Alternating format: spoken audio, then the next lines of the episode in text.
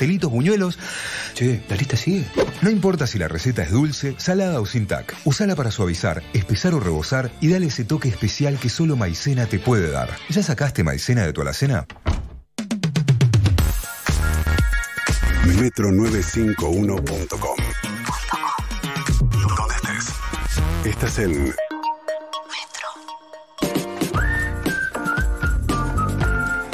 Bienvenidos a los de las 8 de la mañana. La mañana con bancos de neblina, pero muy agradable, 10 grados la temperatura, 20 va a ser la máxima hoy, una especie de día robado un poquito a la primavera. Eh, dijo Jopo que tenga una buena remera, una buena camisa, cosa de, si tiene que salir a caminar, estén presentables, no Estén apolillados, ni arrugados, esas si cosas. vuelven a la tarde seguramente vuelven con el saquito en la mano. Ahora el análisis de acá en más. La actualidad en la voz de María O'Donnell. Bien, día 84 de la cuarentena por dos en el área metropolitana y volvieron las tensiones y volvieron fuerte, ¿eh? porque eh, un poco el detonante fueron los runners porteños que el primer día del permiso, el lunes a la noche, atiborraron las plazas sin el distanciamiento y Axel Kisilov ayer muy enojado en una conferencia de prensa que dio en la provincia de Buenos Aires empezó a opinar de lo que estaba pasando con, con las salidas para salir a correr, dijo que además hay que tener 10 metros de distanciamiento cuando se sale a correr, 10 metros, no había ni uno en lo que veíamos en la ciudad. Es cierto que los estudios lo que marcan es que en situación de estar ejercitando, como esas partículas que uno emite y que pueden contagiar de la saliva, eh, se proyectan a mayor, eh, duran más tiempo, digamos, se, se proyectan más lejos también. Entonces, bueno, la cuestión es que Kisilov, empezando a opinar de lo que está pasando en la ciudad de Buenos Aires, muy molesto, dijo, vamos a revisar todo. Horacio Rodríguez Larreta, que no cree que tenga que revisar eso. Alberto Fernández incluso contó que en cuanto vio las imágenes de televisión le mandó un WhatsApp a Horacio y le dijo, che, Horacio, no está bien esto. Y que Horacio Rodríguez Larreta le dijo que lo iban a acomodar. ¿Cómo lo acomodó la ciudad? Ensanchando y cerrando avenidas y cuadras alrededor de las plazas. O sea, no dieron marcha atrás. Eh, no cree para nada el gobierno de la ciudad de Buenos Aires que haya una eh, que se haya acelerado la velocidad de los contagios. Ahí está la clave. La provincia de Buenos Aires, en cambio, cree que sí y están alertando, junto con algunos matemáticos y algunos eh, infectólogos incluso, planteando que a este ritmo de contagios, en un par de semanas tenemos la montaña de frente y se agotan los, los lugares en las, este, en las terapias intensivas.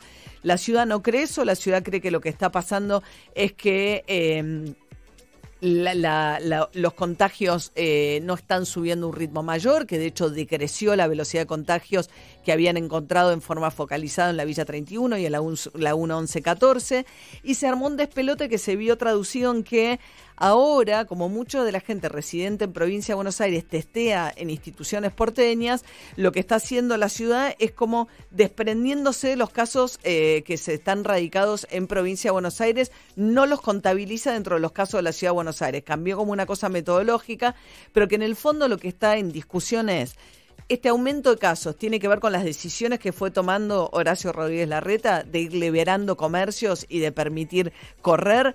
Axel Kicillof dice seguro que sí y Horacio Rodríguez Larreta dice eso no está nada comprobado. De hecho, la ciudad de Buenos Aires lo que estaba tratando de mirar es qué va a pasar con las obras en construcción. Hay un pedido ahí es complejo porque la mayoría de la gente que trabaja en obra en construcción viene del conurbano de la provincia de Buenos Aires, pero hay una, hay una demanda ahí. A partir de hoy las inmobiliarias también pueden empezar a mostrar casas vacías, locales, etcétera, no casas que estén habitadas. Y en los departamentos hay un tema porque hay que ver qué pasa con los consorcios, aunque el departamento esté vacío, habrá que tener un permiso del consorcio, pero está empezando a ver eso también.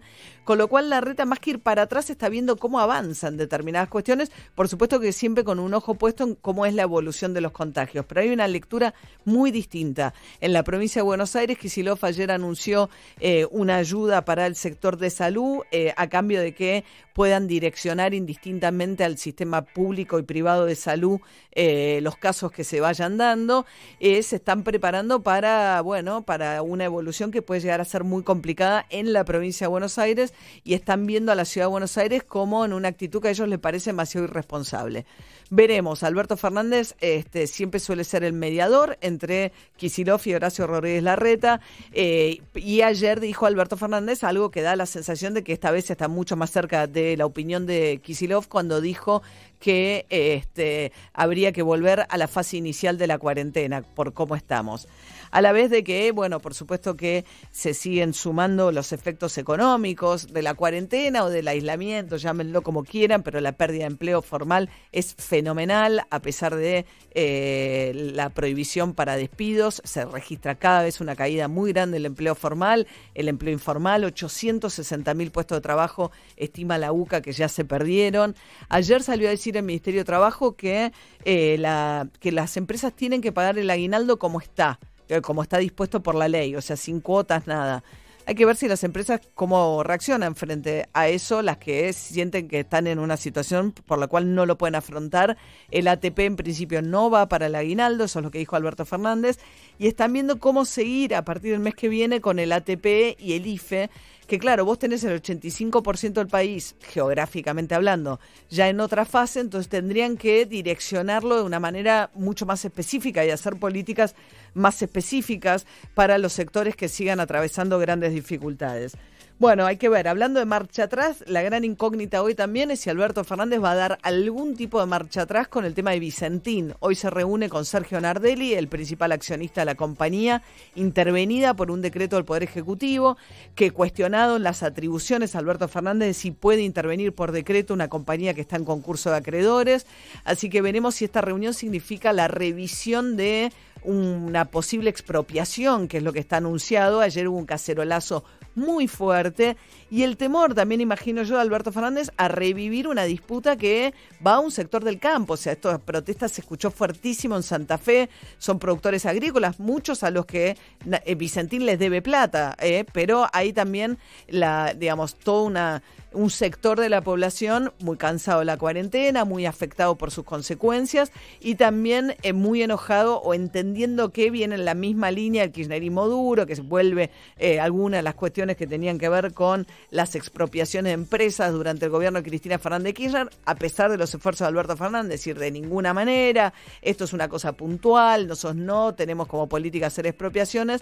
Bueno, pareció una medida bastante apresurada en términos de la cantidad de consecuencias que podía llegar a tener, tal como lo anunció Alberto Fernández, Omar Perotti, el gobernador de la provincia de Santa Fe, tratando de mediar ahí, de intermediar, veremos. Así que les digo, tiene que mediar eh, entre en la situación de Vicentino, ver si da marcha atrás o no, y resolver también si hay marcha atrás o no con determinados aspectos de la cuarentena. Todo eso en las próximas horas, Alberto Fernández.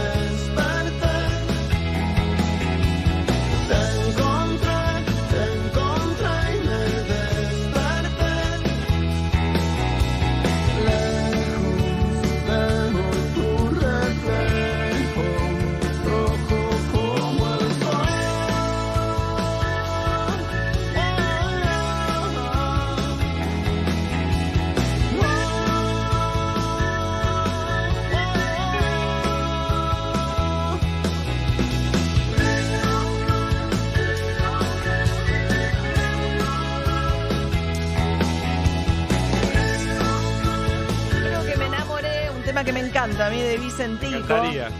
No, no, en esa época no. Vos viste ayer, dos- a Pisi se lo rompió el corazón, sale a correr, solo con su alma. Solo con mi alma. Escucho los cacerolazos. Todo, caserazo furioso, furibundo. Sí, exactamente. Y de repente te frenas en una esquina. Y veo en una, una esquina solitaria.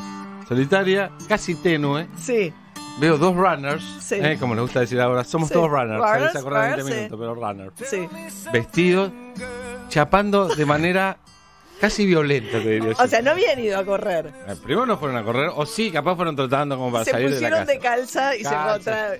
Lo que noté claramente que no eran convivientes, no porque era- no se besan así los convivientes. Por ahí le habían dado al zoom, al zoom, al zoom y dijeron, vamos a correr y... de- No es mala, no es mala, ¿eh? No. O sea, vos decís que capaz que puede haber un encuentro tipo, hola, ¿qué tal? ¿Qué No, lo yo? que digo, venían por zoom, zoom, zoom, se Por fue te- acumulando las ganas del encuentro físico. Sí, por lo menos un chape. Autoricen un chape. chape. No, estamos- no- ya se no pedimos puede, sexo. No se puede, todo Ni- tipo de. Con un chape designado aparte. Claro, que Con te un designen permiso, un chape. que diga voy No, a lo no. de fulano, Tipo patente. al lado. O sea, eh, Pinci está denunciando gente que bajo la excusa de ir a correr en realidad se encuentra a chapar en las Y- esquinas. Y no quiero hablar de que paso cerca de un hotel, un viejo albergue transitorio como mal se ¿Y llamaba. funciona? Yo vi luces adentro, no,